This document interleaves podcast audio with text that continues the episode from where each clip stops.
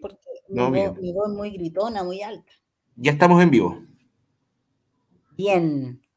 Bueno, hoy día entramos sin cámara, ya casi un evento de la Radio Guillotina y en, en, Radio Guillotina y también aquí como espacio de la fábrica recuperada debido a que estamos en análisis, yo creo, ¿no? De, porque nos, nos afectó, nos yo me siento así como, como fundación, que soy organización comunitaria, 20.500, me siento como afectada con las cosas que estaban pasando, que pasaron en Antofagasta, por último, eh, y más allá, Muñoa, no sé, ahí estoy en una, en una situación como, como fundación, como organización, llevamos un trabajo de 13 años, pues, sin lucas, sin nada un trabajo hecho de corazón, de corazón, desde la especialidad mía de psicóloga en emergencia y desastre, y cómo para poderle darle un espacio a poder difundir los pensamientos desde la psicología de emergencia y desastre en Latinoamérica, eh, cómo te fuiste y mantuviste tu rectitud de que ningún financiamiento externo iba a afectar la experiencia. Entonces, te negaste como fundación hacer capitalizar tu propio conocimiento que vas haciendo ahí y que yo creo que todas las organizaciones tenemos en nuestra forma. Tomamos cierta experticia en algunas áreas que nos apasionan. Por algo nos transformamos en colectivo, en organizaciones, nos organizamos, conversamos con la gente, andamos de arriba abajo, vamos a las coordinadoras, participamos de los movimientos y sin ni un peso. Entonces, cuando ves eventos, por ejemplo, chiquillas, no sé eh, lo que estaba pasando con esto de qué pasa en el, en el MIMBU, la pregunta que trae la fábrica recuperada, que, nos estamos preguntando, llama mucho la atención, demasiado, extremadamente llama la atención. Entonces, no dejas de sentirte también tocada porque eres una fundación pequeña, sin fin de lucro, que nunca le he pedido un peso a nadie, todo, lo hay hecho en base también a tu propia capitalización como profesional psicólogo, en mi caso. Pero también soy mujer, soy jefa de hogar, tengo dos hijos, quiero sacarlos adelante. ¿Cachai? Y decir, bueno, ¿en, qué mundo estamos? Y segundo, eh, ¿para todos son las mismas oportunidades para difundirnos? Entonces, yo estoy... Ahí, ahí está el tema. Primero eh, voy a saludar a, todos aquellos que nos siguen por Radio Guillotina, nuestro programa, La Fábrica Recuperada, y un saludo para la Claudia, un saludo para la Vale, y a Kiko, que hoy es nuestro radio controlador. Gracias a Radio Guillotina por el espacio. Y estamos acá pues, para conversar de lo que de lo que está pasando el día de hoy, hoy. De repente nosotros creemos que ya el tema pasó, ¿ah? Y viene uno sobre eso, viene otro, otro tema, y quedamos igual de sorprendidas. Y por eso que ahora tomamos este tema, es, lo que pasó con RD, lo que pasa con el MIMBU, eh, lo que pasa con el tema de la vivienda en este país.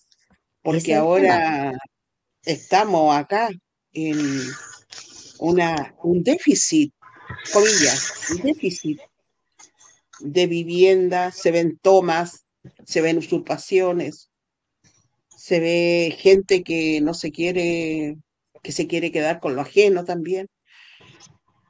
Y yo también tengo un caso, tengo un caso con un arrendatario que en rebeldía y que no se quiere ir. Y tengo una demanda pero parece que en ese país todo cuesta para la persona que es el propietario también. Aquí hay dos caras. Por eso yo también digo que se necesitan viviendas en este país, pero no así en el caso mío que llegan y, tienen una casa que nada les costó. Entonces, también ahí hay otra cara de la misma moneda. Es muy, eh, sensible. Mm. Hola chicas, ¿cómo están? Bien, bien, aquí estamos. Un placer estar nuevamente en el programa. nuevamente la fábrica recuperada, agradeciendo a Kiko por la, por la entrega del link, por estar radiocontrolando el programa del día de hoy, por ustedes, por estar junto a ustedes y por todas aquellas personas que todos los jueves nos siguen eh, a través de las redes sociales y que difunden nuestros programas. Como decían las compañeras, eh, bueno, tocando los temas de actualidad que, cada semana son suma y sigue en el fondo. Y, como bien decías tú, Roxana, al igual que el tema que tocamos la semana pasada, que fue la salud, el tema de la última cama, el tema de la vivienda tiene, tiene aristas eh, muy grandes. Está el tema de las personas, de los ocupas, digamos, que se adueñan muchas veces de los lugares de los arriendos y, no tienes forma como propietario de poder sacarlos, porque hay una ley que los ampara y, a las finales tú también, obviamente, como, como ciudadano tienes tus derechos y ves que los pierdes en relación a, una persona que también tiene su propia necesidad, ¿entiendes? y está el tema también de las tomas eh, que, es tan polémico, digamos, y que sabemos que aparte de la, de la situación de, escasez de vivienda que estamos viviendo a nivel país, cada día son más los terrenos que son, digamos, tomados por personas que necesitan realmente una vivienda y que no ven otra opción porque han sido rechazados muchas veces en el tema del subsidio no han salido aún teniendo el porcentaje, muchas veces se tocan con el tema de que la vivienda eh, no es en el lugar donde están y el tener que trasladarte o el tener que cambiarte de ciudad es un cambio brusco, brusquísimo para cualquier persona, porque significa cambiar todo, inclusive ver el tema trabajo. Y hoy en día en que la situación está tan crítica a nivel país en ese sentido, yo creo que también como, como ministerio, digamos, debiera haber un catastro, hacer un, catastro regional con, con, las necesidades reales de vivienda que hay y con los sectores, porque terrenos hay muchos, yo creo, y recursos también los hay como para poder destinar dineros a lugares donde principalmente está la necesidad de viviendas y de que si existen tomas irregulares, ver la forma que el MIMBO ampare a esas familias, hacer también un catastro de las personas que realmente necesitan las viviendas.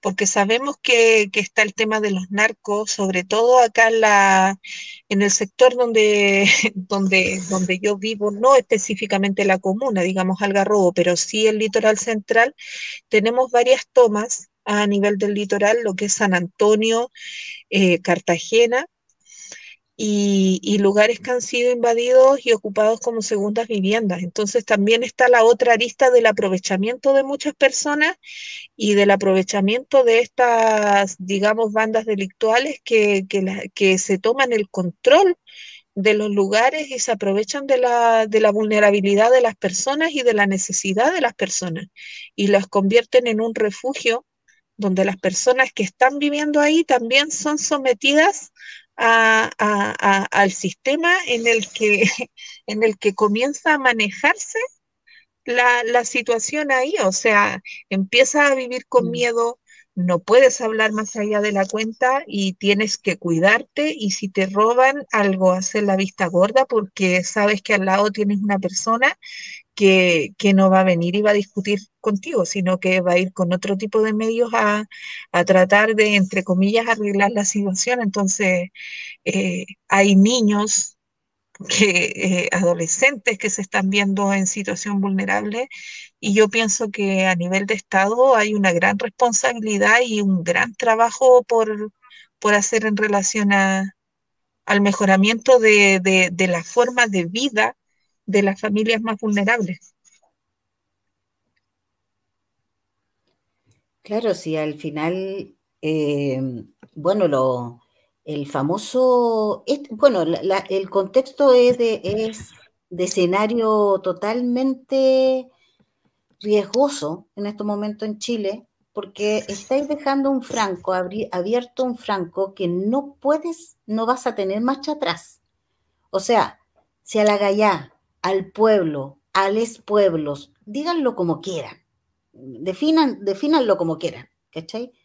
Eh, al, pueblo, al pueblo en sí lo deja sin vivienda, van a venir otros que sí le van a ofrecer a ese pueblo vivienda y así es las intervenciones que se reproducen. Entonces, por algo, es tiene que ser un derecho de todos, humano, colectivo, puesta en la constitución, pero en primera por necesidad de todo el proceso actual, del actual Chile. Entonces, en definitiva, primero eso. ¿Para qué? Para que no se generen estos vicios que se empiezan a generar en torno a la necesidad del otro. O sea, por favor, o sea, ética, moral. No sé cómo, cómo decirlo, porque no le puedo decir que se pongan en el mismo nivel de la clase de la cual estamos hablando. somos nos reconocemos, nos reconocemos como marginados, como excluidos. Entonces, yo creo que hay que tener mucho respeto con el tema, porque el tema es muy sensible. Más encima se supo esta cosa del juego de la, del RD con sus cosas. Bueno, todos dijimos, lo dijimos el 18 de octubre. Esta gente no está preparada porque no tiene la madurez política, ética de ponerse en el escenario y jugar y trabajar en los territorios. Y ese era el tema. El tema era la inmadurez de cómo ingresaron a los territorios, donde había gente, hemos habido miles, miles y miles de fundaciones, de organizaciones, colectivos que llevamos miles de años trabajando en el territorio o en los territorios. Entonces, creo que ahí hubo una imprudencia, se le dijo, por lo menos yo me acuerdo, que se habló en las asambleas, se dijo que eso podía producir un problema y que tuvieran cuidado con, el, con la subida al poder porque se le podían volver locos los niñitos. Y no por niñitos de que, que tienen 30 años los hueones, sino que por la inmadurez y el aspiracionismo que querían lograr las cosas. Acuérdate, y yo lo repetí acá, que la onda era, no, pues si se puede caminar y comer chicle, pues estaban como dopados. Y todos entraron en la ola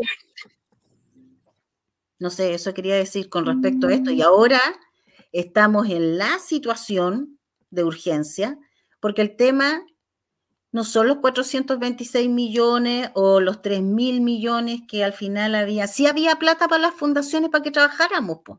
Si había plata de fondos concursables, entonces. pues. El tema es que quién fueron los que fueron beneficiados en esta vuelta. Y en esta vuelta no fue el pueblo beneficiado, que veníamos de un desgaste en las organizaciones comunitarias de haber sostenido la resistencia durante todos estos años. Entonces, más respeto, más respeto en el territorio. Es que ahí está, justamente lo que hemos dicho, porque ¿cuántas veces desde que ellos asumieron el poder hasta hubo un, llamado de atención a Jackson, porque ellos eran los que tenían un, como que una supremacía en lo moral, en lo ético y en todo eso. Y siempre estaban ahí como marcando, marcando. Pero resulta que Revolución Democrática, y quiero referirme a ello en específico, eh, como partido de gobierno, eh, ahora está en el ojo del huracán, pues, porque esto que pasó es muy serio, es demasiado serio. Estamos acá hablando del tema de la vivienda que es sensible y más encima estos recursos que fueron asignados de forma directa más encima. Y justo a la, a la pareja, no sé si será conviviente, casi marido, no tengo idea, pololo, lo que sea, de la diputada que es de RD. Uno al escuchar, y ella ha salido a dar explicaciones, conversa, dice, pero a nosotros como ciudadanos de a pie, vamos a creer o a pensar que realmente ya no sabía, queda una tremenda interrogante. Y cuando esto se tuvo que ver con la fundación, justo eh, se llama Democracia Viva, y también es de RD, o sea, era como un círculo. Y esto, incluso la Contraloría, y se va a entrar a investigar esto, y fue en la zona allá de Antofagasta. Entonces, cuando esto está pasando, después de tantas desilusiones que hemos tenido eh, desde, uh, ya perdimos la cuenta, y se supone que esto no iba a ocurrir, y eso es que no estoy confiando en el hombre, porque el hombre, su naturaleza es ser una persona que va y hace cosas y después se puede arrepentir. Es su naturaleza. Pero yo no puedo creer que aquí con una con la necesidad de las personas, con el Ministerio de la Vivienda, entonces ahí es cuando eh, hay un problema incluso. Me, me pareció a mí una cobardía esto, cuando sale el ministro de Vivienda como salvándose a sí mismo. Aquí las responsabilidades, eh, es cierto, uno cuando tiene un cargo de autoridad va delegando en, en los subalternos pero la responsabilidad de quién es, ahí está el tema. Entonces, cuando esto sale a la luz y salen a dar explicaciones. Los servicios públicos, Roxana, todos los años, a fin de, en diciembre hay que hacer la rendición y hay que devolver las prestaciones y todo lo que sí. hemos tenido años trabajando en el servicio público lo sabemos. Aquí Imagínate. no pasa, no pasa para el 2020. Hay una rendición anual. Y por favor. Imagínate. Imagínate. Se sabía. Se sabía. Entonces, entonces, cuando yo voy a decir así, no es que aquí, no es que allá, que como que, o sea, suena como un tremendo lavado de imagen personal y me salvo. O sea, yo, o sea, cada día que he ido descubriendo algunas cosillas aquí referente a este tema, eh, yo tengo unos puntos anotados acá en donde se mencionan las fundaciones, habían varias fundaciones, eh, y entre ellas estaba la Asociación de Campamentos de Ideas, la Fundación Procultura, la Fundación Urbanismo Social, la Fundación Cultura Tomarte y el Movimiento Fibra, que han recibido millonarios recursos y tienen vínculos cercanos al partido del oficialismo. Y hay muchos que trabajaron en la campaña de Boric. Entonces... ¿Y qué han hecho con eso? ¿Dónde están? Hechos, ¿dónde el están? tema, exacto. Sí, si el tema, y son contratos por 3 mil millones, 3 mil millones. a ver, a ver. ¿En qué, ¿en qué los invirtieron? Exacto. No, ¿Qué no, no, no? Roxana, Roxana, Ahí está el tema. entiende que el tema que todos sabemos aquí en Chile que tenemos que saber, o sea, ya identificar. Ellos provienen de sus famosas organizaciones que armaron en, en, los, en los movimientos feministas y en el área Sí. ambiental también. Ellos Sí. vienen de eso, le creen. Si yo no le estoy diciendo a las bases de RD, oye, tú no creíste, weón, si yo, yo te vi, estuvimos juntos ahí en el No al Mall. Claro, ¿Me entendido? No, si Claro, no estoy hablando claro. con esa base, que yo creo que debe estar más decepcionada que todas las bases, weón. O sea, en, en estos momentos esto fue un bombazo y una advertencia sí, pues, para todo aquel compañero que nos encontramos en los territorios, vamos a poner el lienzo, nos ponemos de acuerdo, hacemos la actividad y que a todo le quede claro lo que también nosotros hemos hablado muchas veces, poniendo el lienzo, haciendo la actividad, ¿me entiendes? Que había que tener cuidado. Había que tener cuidado porque se les veía muy aspiracionistas, muy rápido y sus formas de relacionarse con los otros colectivos en el territorio eran a veces, habían malas experiencias, porque ellos iban muy apurados y se les dijo, Está muy acelerado. De hecho, se le hablaba así como que están, andaban todos medio dopados, drogados, bueno, andaban todos en la misma. Y ya, para no, porque, porque como está la diversidad, está todo, no, no, ya uno no se mete más porque ya uno dice, bueno, ya, ¿cachai? Pero, en, el fondo, en el fondo, Claudia, te crea, te crea esa, esa alerta, digamos, porque ya no puedes ver de la misma forma a, suponte sale X organización y va más o menos dentro de cumpliendo más o menos lo que tú ya has visto y te vas a encontrar con lo mismo otra vez, vas a estar así como reacio a hoy aquí apoyo, pongo mi lienzo aquí, me presto para esto. Eh, hay duda. Oye, y, la, y todo lo que se había hecho, por, por, oye, aquí podemos hablar perfectamente de la quinta región. No necesitamos ir a Antofagasta más o menos para saber lo que realmente pasa acá. O sea, por favor, somos la cuna del Frente Amplio, aquí se armó en la quinta región, aquí están todos los lazos. Entonces, lo que se le ha dicho mucho y con mucho respeto a los compañeros del Frente Amplio, compadre, por favor, vamos, vamos ubicándonos la hueva que anda hablando y le anda prometiendo al pueblo, porque después no vaya a ser que tú mismo eres el detonador de lo que no quieres.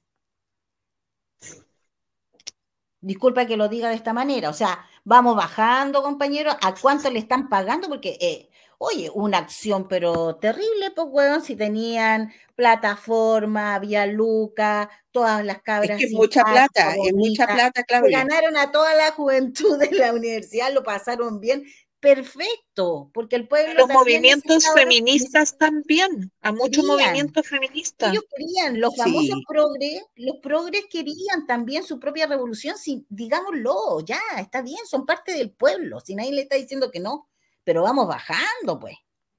Vamos ubicándonos, pues. Es que ahora a, mí, a, mí, a mí lo que me produce esto que se ha descubierto ahora esta semana, o sea, salió a la luz eh, no descubierto, sino que salió a la luz. Porque hay que tomar en cuenta que cuando nosotros conocemos las noticias, el ciudadano de a pie, es porque esto ya comenzó a pasar hace rato.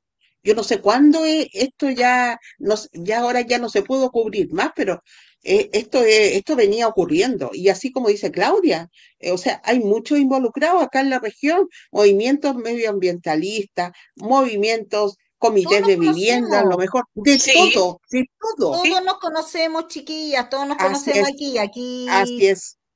Ya. Así Entonces, es. Y cuando, cuando esto comenzó a pasar, ahora nosotros estamos acá y, y nos damos cuenta y uno dice, pero si esto pasó con esta cantidad de, de dinero, acá, lo que dice Claudia, acá ocurrió más. Nosotros como movimiento Un Parque para las Salinas, nosotros hicimos una denuncia a la Contraloría. Fue en febrero. Y justamente por el conflicto de interés que había entre la inmobiliaria Las Salinas y RD. Brito. Que no hemos tenido respuesta todavía. Entonces, eh, nosotros ahí estuvimos estudiando el tema con todos los antecedentes y fue, fue fue todo un trabajo que se entregó a Contraloría y salió por todos los medios. Entonces, eh, nosotros estamos esperando la respuesta, ojalá que salga pronto, pero esto fue en febrero. O sea, así como van pasando algunas cosas en cada ciudad y en cada región, porque quizá esto lo subimos por una ciudad grande, pero ¿cuántas, cuánto estará ocurriendo en cada, en cada ciudad? Eso es lo que tanta plata que no, no, es, realmente terrible, es terrible. Y los destinos de todo ese dinero. Así es, así es. Recursos mal ocupados, eh, cómo van a lavar, cómo van a lavar eh, la imagen o cómo van a blanquear, qué van a decir de, de, dónde está, o sea, qué es lo que nos van a mostrar para, para probar que realmente esos dineros se, se invirtieron de buena forma, o sea, ¿Qué van a, qué van a, qué van a inventar? ¿Qué van a crear? Un nuevo van a decir? Porque no puede aparecer de la noche a la mañana un edificio construido pues, o una población hecha. Un nuevo partido. acuérdate que esto sucede. Oye, yo soy más de, no sé, lo pensaré más como de, la, no sé, una contrainteligencia, una cosa así, cómo se mueve, cómo, cómo está el movimiento también. ¿Por qué sucede esto ahora si se sabía desde diciembre? Porque Eso es lo que yo concordemos de alguna cosa, que el, que el ministro Monte, al final, se llama Monte, ¿no? El, el compadre que siempre está metido. No me recuerdo del primer nombre, pero es Montes. Este viene, Carlos este Montes. Carlos Montes. Carlos Montes, ¿quién es Carlos Montes? Por favor. Una herencia de la concertación, ¿no? De la tan impugnada concertación, con sus, con sus bajos niveles de valores éticos y políticos éticos, sociales, políticos en la comunidad, entonces, por tanto, impugnaron y bueno, después recogen algo impugnado y lo ponen en un lugar de poder. ¿Ya? Claro. Y en, una, en uno de los derechos que está más mal traído y que está más eh, evidenciado de su carencia, que es la vivienda en Chile. O sea, ahí vuelvo al punto. Y vuelvo al punto porque no fueron elegidos al azar. Cada uno está en su ministerio por algo por su parcela. Sí, sí.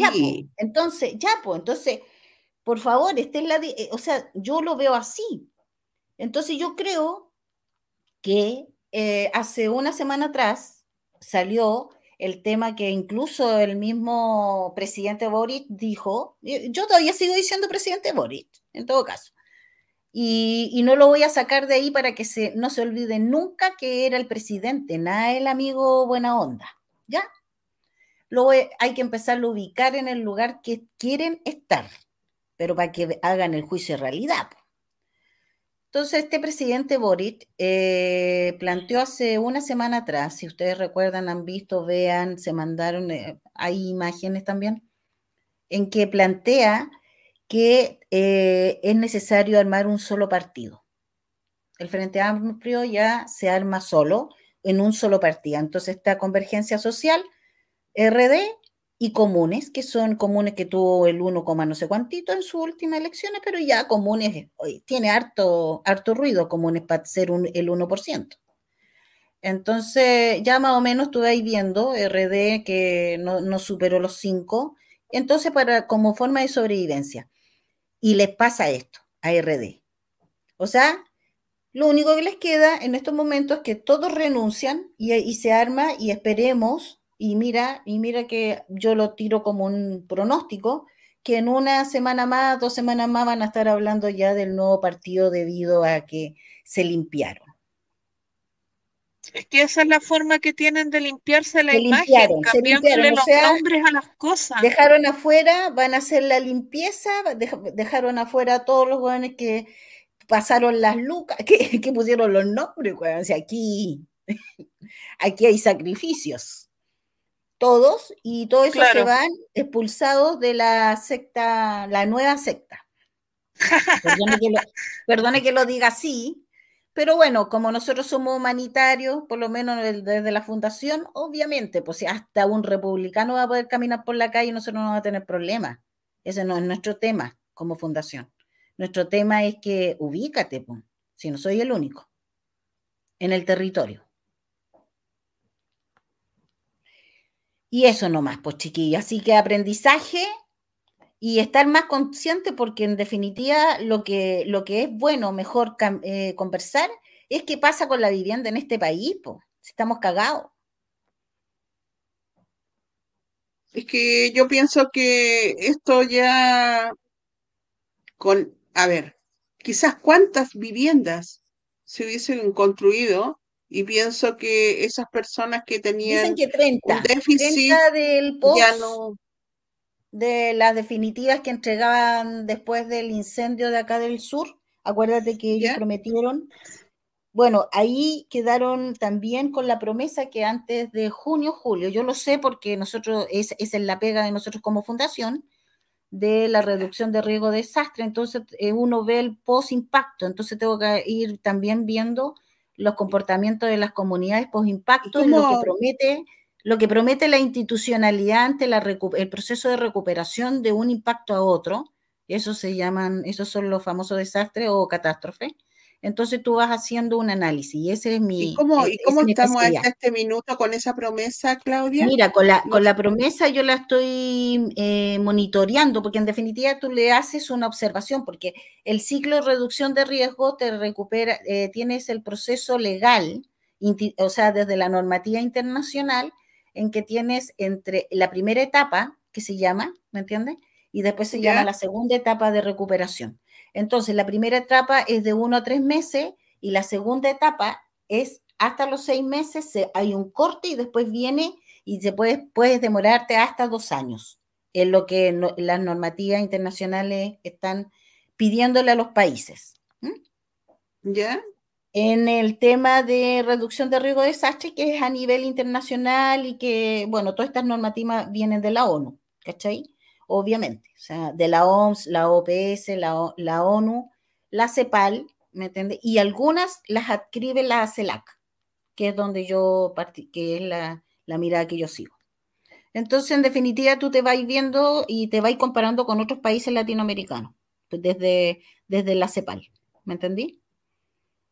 Y bueno, y ahí vais viendo cómo va el proceso de reconstrucción y si y es equilibrado, eh, si cuáles son las áreas que están deficitarias, entonces tú haces recomendaciones. ¿Me entiendes? Cosas así. Ya. Pero Ah, vamos, pues entonces se decía que se decía que esta plata que se que sacaron, le sacaron el porcentaje, el precio a las casas que tenían que ser definitivamente entregadas como definitivas después del incendio, que fue en, en enero, en febrero, ¿no es cierto? ¿Sí? Ya, pues ahí van los tres meses, ¿me entendí? Tienen hasta tres meses para, para instalar. Ellos eh, realmente no son tres meses para instalar una, una casa de emergencia, ni cagando. En Dichato, en el campamento donde yo estuve morito- cuando fue mi experiencia de campo, eh, eh, Piñera al año todavía no, ponía- no pasaba nada, los tenían en el campamento arriba, en la casa de emergencia. Y, y ahí donde quedó la cagada en Dichato, porque toda la comunidad salió, pero ahí hubo asamblea, po, de verdad. po. ahí la gente, gente se organizó organizó. de verdad. po.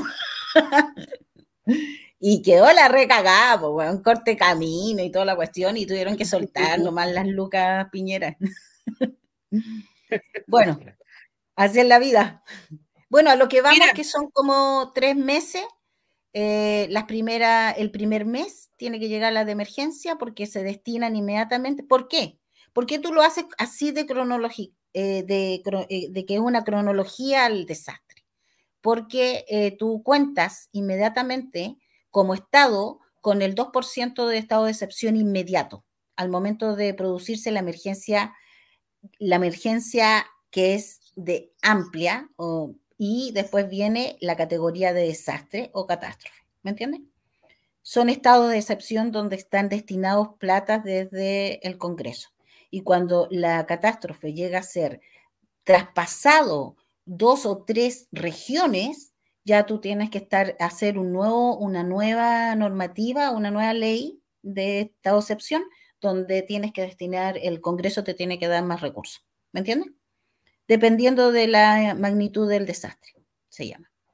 Y eso está Mm. cuantificado y por eso las platas de emergencia tienen que llegar en las casas y por eso uno trabaja en, territorio y dice, las casas tienen que llegar ahora ya.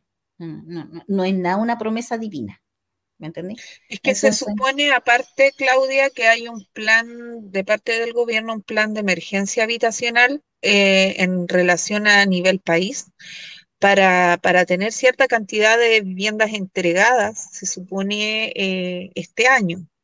Eh, se han recuperado unos supuestos terrenos que pertenecían al regimiento WIN.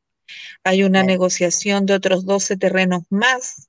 Y, y ahí hay que estar pendientes si realmente esos terrenos lo- los están recuperando y están avanzando en, en la construcción de viviendas también, porque una cosa es que recuperen los terrenos, pero ¿cuánto tiempo más van a hacer la construcción de viviendas sociales y Claro, la sí. calidad de la vivienda? Lo otro ahora con estos frentes de mal tiempo que se están viniendo, la situación de las personas en los campamentos, en lugares precarios donde viven, los Bueno, albergues, personas por que eso- terminan Por eso es uno de de los derechos que más se defienden en, en- en el tema de la reducción de riesgo de desastre, porque se sabe que la habitabilidad en sectores de riesgo tienen mucho mayor vulnerabilidad, ¿entiendes? Así es. Por los niveles de riesgo que tienen que asumir. No solamente los riesgos estructurales que ya vienen, que es la carencia de vivienda, la carencia de educación, la carencia de salud, sino que en estados de crisis que ya estamos, porque ya estamos en una urgencia climática, ya estamos en la zona, una de las zonas con la desertificación ya vivida en el patio. Entonces nosotros ya no tenemos que andar diciendo bien el cambio climático, ya estamos. ¿Me entiende o no? Entonces todo se tiene que mediar, ajustar a escenarios de alta complejidad que se llaman. Entonces, la habitabilidad. Nosotros ahora, por ejemplo, yo estoy haciendo una propuesta de habitabilidad de emergencia para comunidades pequeñas, para nucleares, que se llama.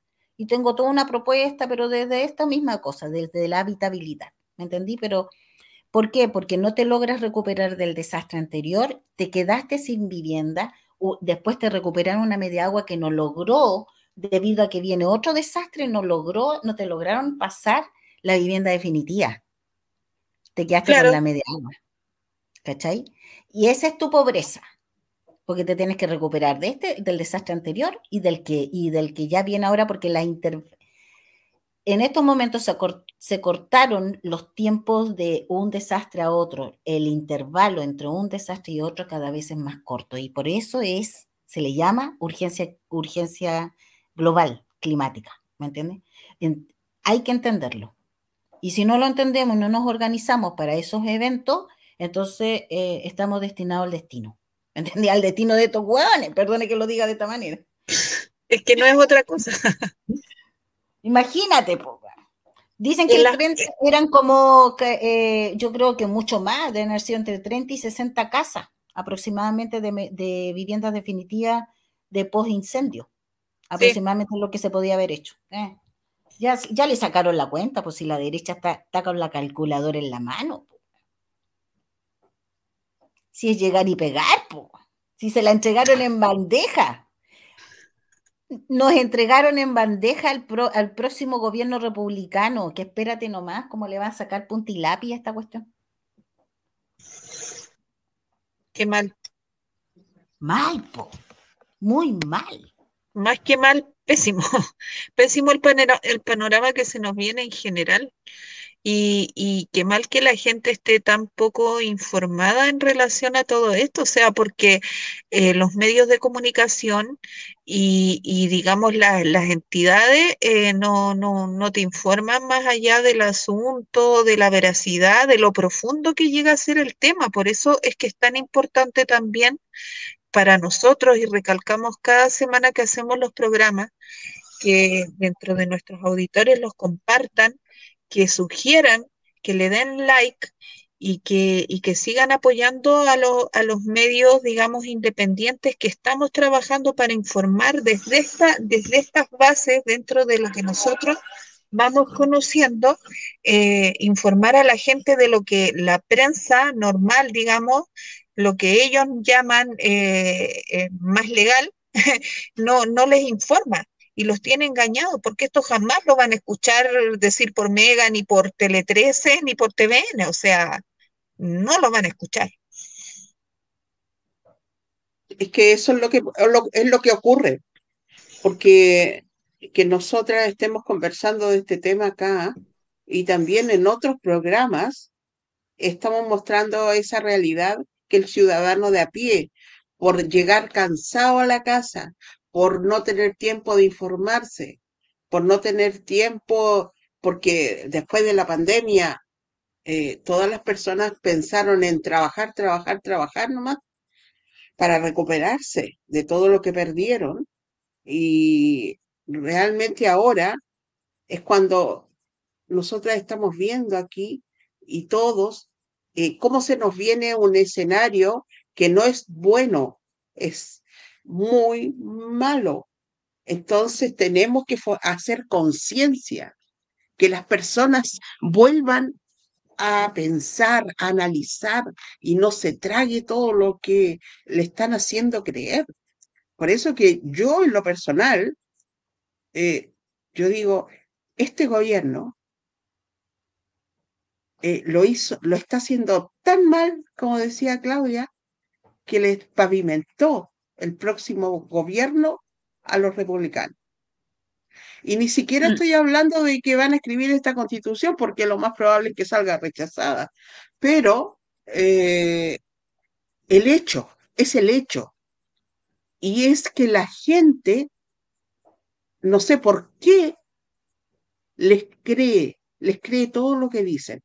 ¿Por qué? Porque ellos son la derecha extrema, pero hacen alianzas, hacen alianzas y tienen recursos. Y nosotros, los que pensábamos que este gobierno era de izquierda, salió siendo de, de derecha. Esa es la Aparte verdad. que aplican la doctrina del shock, que tanto se habló durante la revuelta, la están aplicando de nuevo.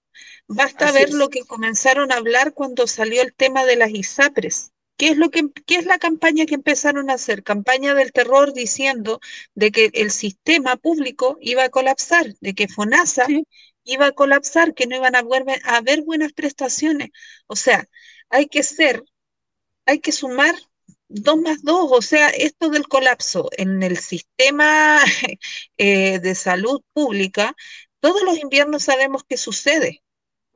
Tocamos el tema la semana pasada, sigue en la palestra y va a seguir durante todo el invierno y va a seguir en- a lo mejor después la próxima temporada que se venga por otro X motivo nuevo, pero siempre va a haber un colapso, pero no es, no es por el tema de que las ISAPRES ya no van a estar funcionando y que FONASA no da abasto.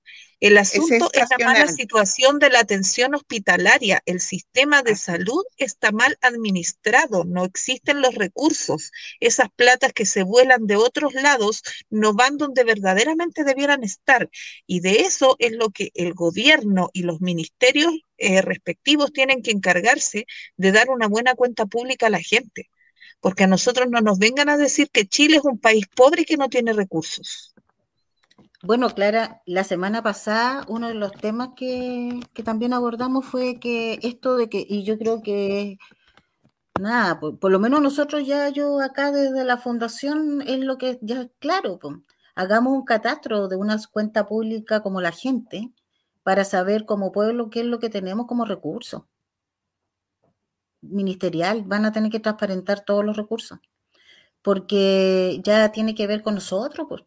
Si ya, ya se les entiende que dejaron, que tienen la cagada, que, la, que los partidos políticos pelean entre ellos, tienen sus problemas, porque así lo ve la gente, pues la gente de a pie.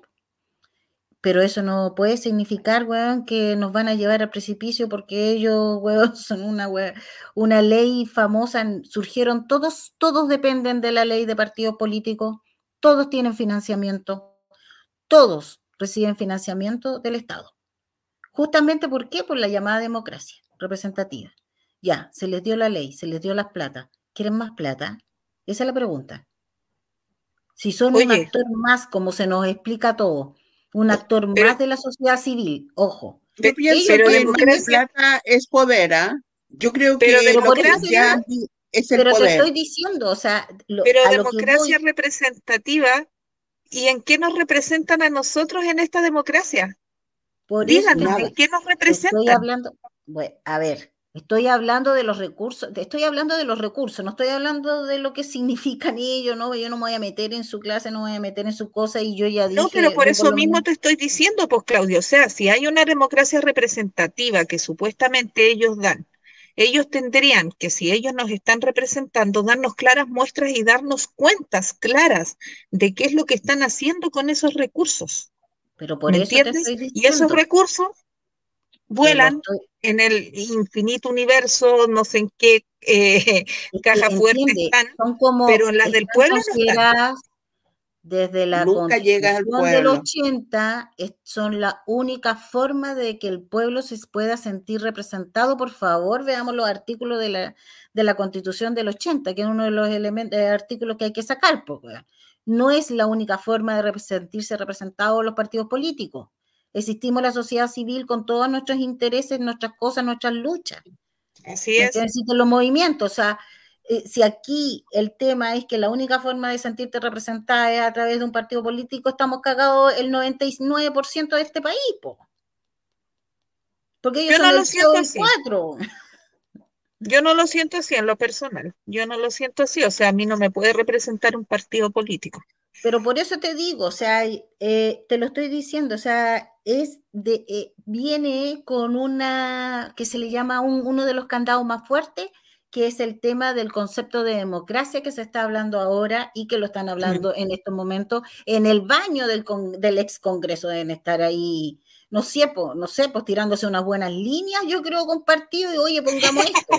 Perdona que lo diga, pues, si ya con los tremendos espectáculos pirotécnicos que estamos teniendo en menos de dos años, entonces, ¿qué queréis que te diga? Pues ya vamos a tener que ponernos así como eh, estas personas cuando ya le vaya, el típico chileno, como le decís, ya, ya compadre, se deje de seguirla cagando, pues, weón.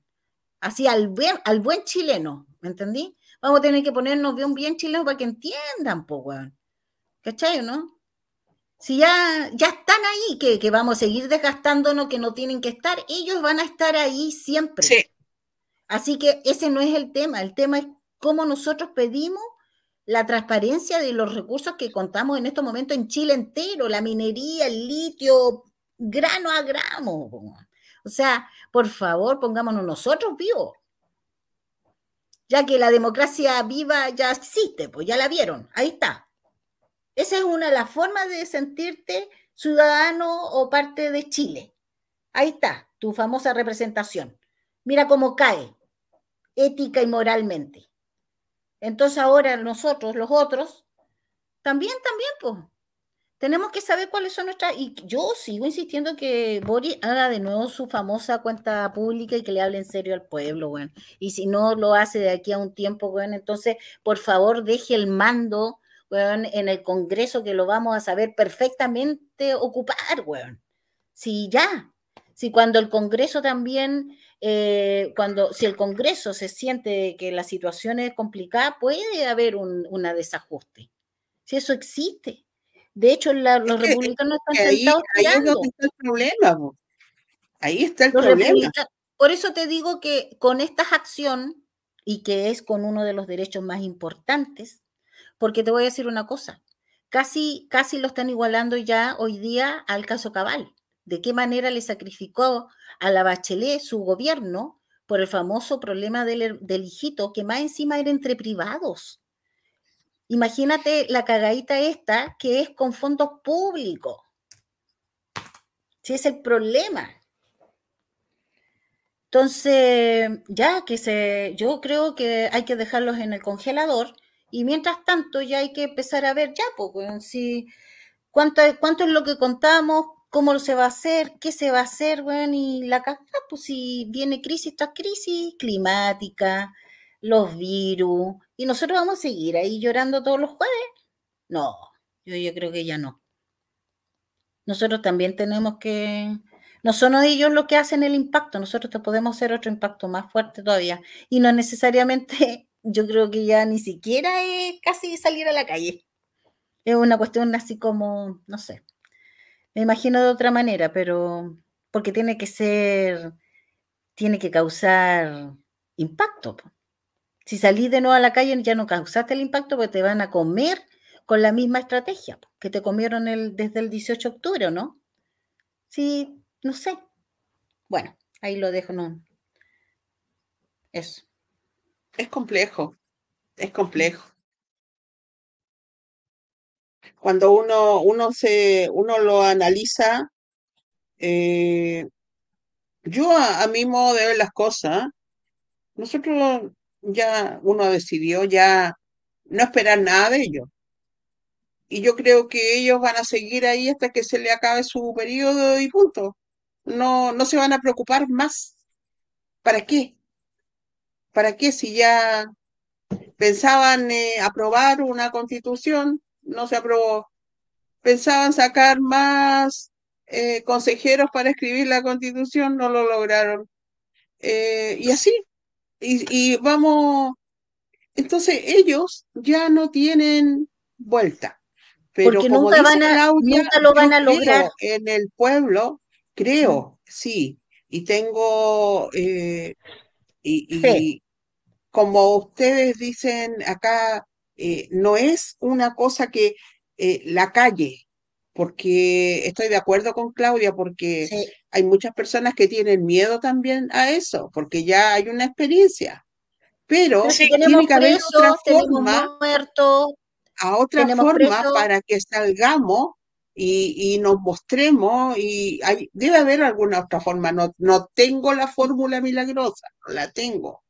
Y, pero sí eh, pienso que al mismo tiempo de que nosotros estamos haciendo esto de conversar, de mostrar eh, la evidencia y todo eso y decir qué se podría hacer, que, cuál camino seguir, que podríamos, que, que Boris entregue una cuenta, que digan dónde están las platas, que esto, que lo otro, que aquí, que allá. También podría ser que eh, el pueblo organizado eh, tenga alguna idea y, algo hacer, no sé, pero sí creo firmemente que el pueblo organizado es capaz de hacer cosas, pero no... Eh, no la calle. La, arriesgándose de nuevo. Exacto. Ahí está el punto, porque no podemos olvidar que en este día, hoy día, en junio, eh, las leyes que han sacado son más represivas que las que habían el 18 de octubre. Entonces, eh, hay que cuidarse, pero de eh, mostrar. Y hay, hay, un, algo, un dicho, podríamos decir, y dice, cuando uno se queda quieta y quieto, y miras lo que está pasando. Eh, eso eh, hay veces que las personas dicen, mira, guarda silencio y mira. Y, y ahí es cuando hay un cambio, pero no por pasividad, es por estrategia. Entonces, eh, estamos en ese punto y hoy día fue la vivienda la semana pasada fue la salud con los niñitos fallecidos eh, y la próxima semana no sé. Y la educación no sé, no, no sé qué, qué irá a pasar porque... Bueno, al paredón el ministro, pobrecito. Claro. Eh, de verdad, yo aquí entro porque como uno es de la sociedad civil y lleva años conversando con la diversidad y su forma de colectivo de organizarse, de salir del closet tranquilamente, weón, y que no te anden no te anden diciendo que soy el maricón que anda caminando, la lela y todas esas tonteras, que ojalá que nos hayamos, nos haya quedado claro de que todos tenemos la misma, la misma posibilidad de ser identidad, cada uno como quiera. O sea, eh, la diversidad entró en esa dinámica también y le ha ido, eh, ellos también vienen de, una historia muy, muy, muy, muy oscura en el tiempo de la dictadura. No eran solamente los comunistas, también eran los gays, acuérdense todo lo que pasó con el travestismo. Si aquí el fascismo es así. Entonces, yo creo que ellos también venían de una liberación y yo creo que lo lograron. Y yo, en lo personal, los voy a defender siempre. Punto. Mi, son mis hermanos en, esta lucha. No son mis enemigos ni me andan haciendo la competencia. Somos todos los que estamos, los que estamos en la lucha social, yo creo que todos estamos unidos en, en, un mismo sentir eh, en cuanto a lo que son la, la lucha que ha sabido llevar eh, la comunidad, digamos, y el espacio que se ha ido ganando de a poco a cuesta, a cuesta de muchas víctimas también. Exacto, exacto. Y también el movimiento feminista, yo quiero decirlo también, o sea, yo, yo soy más verde que morada, podré decir, pero desde el movimiento verde yo sí, sigo pensando que es una reivindicación que se le debe también a un grupo marginado como las mujeres, bueno, que en este país, bueno, había que tener plata para hacerse un aborto, pues. Si es verdad, hubo un problema de clase. Y muchas mujeres, bueno, acarrean sus crías solas por este mundo. Porque, si te iba a hacer un aborto, desde la constitución del 80 te decían, desde el artículo, desde el artículo 19 de la constitución del 80, te dice que si tú abortas, te llevan presa. Oye. Entonces, por favor, nuevamente ahí sí hay una deuda. Oye, pero ¿cuántas, ¿cuántas niñitas, sin discriminar, cuántas niñitas, señoritas de los barrios altos no estarían presas entonces? Que solamente por tener recursos las pueden sacar para afuera, operarlas en Argentina, operarlas en otros lados y hacerle los abortos y vuelven para acá, operarlas en City. Este Hablando las cosas en buen chileno como son. O sea, ¿hasta cuándo Chile va a seguir amparando y estos republicanos van a seguir amparando sus mugres? Porque eso es una mugre, es denigrante. Que traten de sucia a una chica pobre que se hace un aborto que la sigan criticando, que la sigan marginando, pero solamente por el nivel social, una cuiquita que se haga un, un, aborto pasa piola. O sea, no estoy denigrando a la mujer, no estoy denigrando la condición ni nada, sino que estoy hablando del hecho del trato que se le da socialmente a la persona que se hace un aborto, a la mujer que se realiza un aborto y la diferencia que se hace entre un pobre y un rico. Incluso cuando llegas con un aborto espontáneo en un centro asistencial, te tratan mal. Eres expuesta a violencia obstétrica. Por eso la lucha no puede ser solamente a las amigas y compañeras feministas, no puede ser, solamente de, género, sino que es género, etnia, clase. Y si no lo entendí, incluso ser latinoamericana también te da otro plus más para luchar. Sí. Entonces, ¿Sí? Si no lo entendemos en conjunto, entonces que las feministas también, de, que todos conocemos y las respetamos mucho, ¿eh?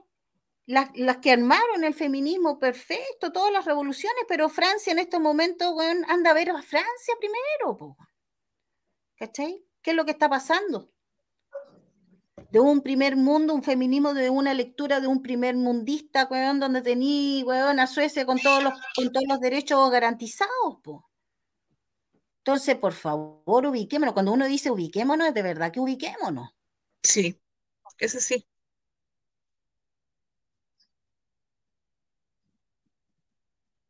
Eso es lo mismo que digo yo.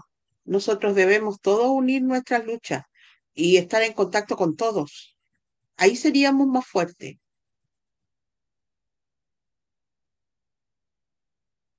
Yo creo que sería importante un, eh, en este mes eh, hacer un programa e incluir a, algunas compas de la comunidad.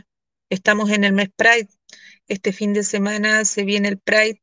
Pensaba asistir, por desgracia no voy a poder asistir a Santiago a apoyar, pero, pero de corazón estoy con ellos en cada una de sus luchas y lo voy a seguir estando, así también como la lucha feminista en general y con el tema del, del aborto también. Lo digo abiertamente, lo mantengo, lo sostengo y espero un día por fin acabe toda esta eh, discriminación y toda esta desigualdad en cuanto a todos estos temas que son realmente importantes para nosotros como sociedad.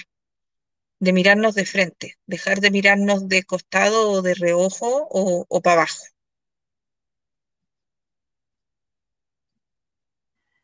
Y yo por eso digo, ¿será que el problemita de RD es el problemita? ¿No será que, como tú lo dices también siempre, Roxana, no será que es un problema instalado para que no veamos dónde tenemos que ver, para que desgastemos nuestra, nuestra energía hablando de que van a existir siempre? También puede ser un desvío de una forma de desviar nuestros ojos para ese lado y olvidarnos de, de otras cosas, pues. No tenemos que olvidarnos de que lanzan pequeñas bombitas distractivas. Bueno, eso lo vamos a ir viendo ahí se va a ir viendo, yo creo, ¿no, chiquilla? Se va a ir sí, tienes toda la razón, porque en este, no sé si, eh, a ver, a mí me parece que desde hace uno, un tiempo no ha salido nada de los republicanos, algo que sea así como negativo, algo. ¿Se recuerdan que un tiempo salía? Y casualmente no ha salido nada de ellos. y nada de la ultra ni de, ni de la derecha. Suspendieron casi todos los podcasts de, que tenían en el...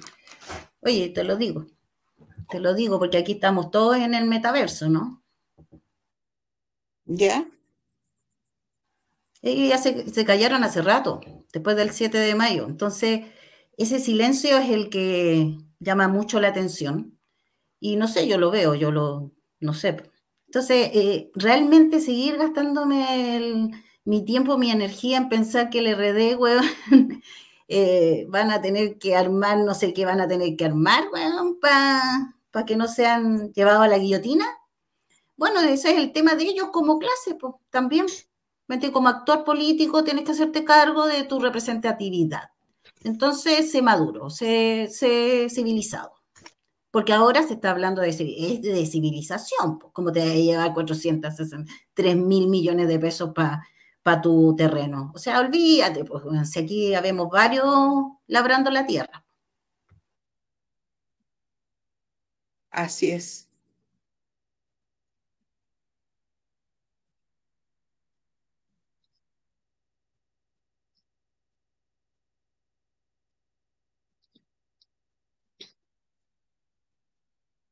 Me parece interesante lo que propuso Vale de tener eh, varios invitados, invitadas y de distintas, eh, distintos colectivos. Y eh, esa conversación la consideraría valiosa. Sí, yo creo que, bueno, este, esos son nuestros cinco minutos para convocar entonces a las comunidades, los colectivos que están en la quinta o que sean fuera de la quinta también, pues, ¿por qué no? ¿Me entiendes? Claro. Y quieran participar y, los invitamos y ampliamos un poco la, mesa para que realmente este espacio sea productivo, sea del pueblo, organizado. Así es. Porque ya sabemos que cuando salimos a la calle desorganizados, nos matan. Mm. o terminamos presos. o presos o muertos o con daño ocular o mujeres violadas en comisarías. Bueno, las matanzas en Chile existen, así que ¿de qué estamos hablando? Entonces yo creo que más vivitos, nosotros más vivitos. Ellos son democracia viva. nosotros vamos a ser, ¿me entendí? Nuevamente abrir los ojos, no sé. Algo va a surgir. Algo saldrá. Bueno, desde la fábrica recuperada hacemos la invitación para los colectivos de la quinta región y si alguien se interesa de, del resto de las regiones de Chile, tenemos las puertas abiertas para poder recibirlos en nuestro programa. Eh, principalmente si hay alguna agrupación de la comunidad, eh, agrupación feminista, ambientalista, para que se nos unan y poder conversar de estos temas tan controversiales que cada semana tratamos de profundizar y de poner en conocimiento por medio de, la radio guillotina que nos, que nos presta este espacio. Agradecida por otro jueves más de estar presente en el programa junto a Claudia Roxana y esperando volver otra vez el próximo jueves con otro tema y seguir adelante seguir adelante y seguir incentivando a, los, a los medios populares para seguir el trabajo que nos queda. Súper. Eh, yo también me sumo a todo lo que dijo la Vale y yo creo que es el sentimiento ahora de, este espacio de análisis. Acuérdate, somos, somos el, el podcast dialéctico entre, entre lo colectivo y lo real. Y lo real es el individualismo. Solamente el pueblo organizado colectivamente va a lograr su verdadero beneficio. Solamente así. Así es.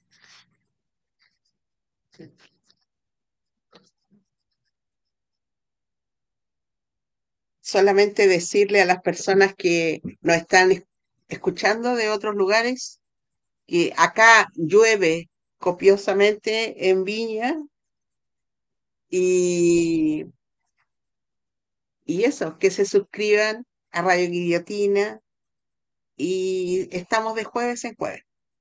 con nuestro programa La Fábrica Recuperada. Un saludo grande también a todos los sin casa en estos momentos hoy día. Así que levantemos las luchas y Chile tiene que tener casa. Todos tenemos que tener casa, chilenos, migrantes. Yo también creo que hay migrantes que sí, sí son parte de, esta, de este proceso. Hay que hacer algo y lo vamos a tener que pensar nosotros tranquilamente como pueblo organizado. Con la institucionalidad, ahí vemos. Así dependiendo, dependiendo cómo se porten. Así sea, no, hay mucho migrante que ha llegado a contribuir en, en, el país. Existen muy buenos elementos que están acá, que han llegado por necesidad y que están tratando de, de salir adelante como, como un chileno más, en el fondo. Y no nos olvidemos que, que en un tiempo eh, también les tocó a muchos compañeros forzosamente salir de Chile y, y recomenzar en, en, otros lugares, lejos de familia, lejos de seres queridos, dejando muchas veces eh, familiares que nunca supieron qué sucedió con ellos. Entonces, de la misma manera, tratar de, dejar un poquito de lado el prejuicio. Sabemos que en todas las partes eh, del mundo existen personas buenas y malas y tomar la parte positiva de lo que significa la, la integración de, de todos aquellos que vienen desde fuera y, y, tomar, eh, aprender, aprender más que nada a, a, socializar. Eh, nos va a ayudar a ser mejores personas y a construir una, una sociedad más justa, una sociedad mejor. Una latinoamericana más equitativa, más, más amplia. Así es. Que no sean solamente algunos nomás los que portan el poder en esta Latinoamérica. Latinoamérica Unida. Exacto. Entonces, también, pues, y también saber identificar cuáles son los grupos de los narcos, los infiltrados, los de la CIA, todos. Todos ellos, esos. Que lo único que no quieren es que ver un pueblo organizado. Así es.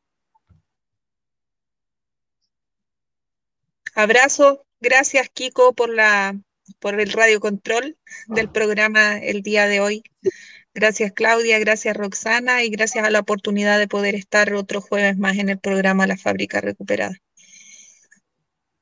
Nos vemos. Cuídense Nos mucho. Vemos. Chao, chao. Chao, chao.